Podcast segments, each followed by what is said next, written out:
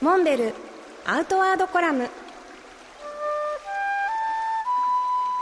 モデルでフィールドナビゲーターの中川明です。辰野会長よろしくお願いします。はい、よろしくお願いします。現在発売中の学人11月号、特集は熊野古道ですけれども、先週は小ヘチの途中にある果てなし集落のお話をしましたね。私実は川から参拝するという形でね、熊野川下りもしたことあるんですけれども。いいですね。まあ、小平地のある、まさにあの、果てなし山脈をまあ越えていくっていう、まあ、山のステージと、はい、それからまあ、本宮からずっと新宮まで連なる、えー、熊野川、は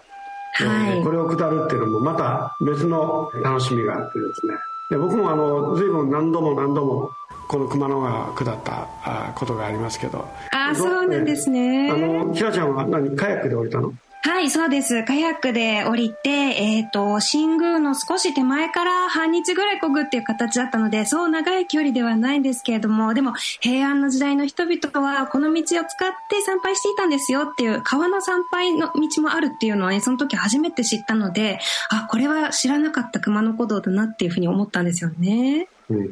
あのまあ、僕はねそこから少し上流の泥八丁っていうのがありましてね、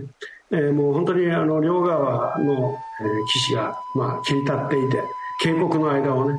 えー、カヌーで降りていくんですけど。あの僕らはもちろんカヤックで降りるんだけど、はい。まあ、一般の方はあそこを有線でジェット船ってあのスクリューがあると、えー、川底に当たって危ないっていうことで、はい、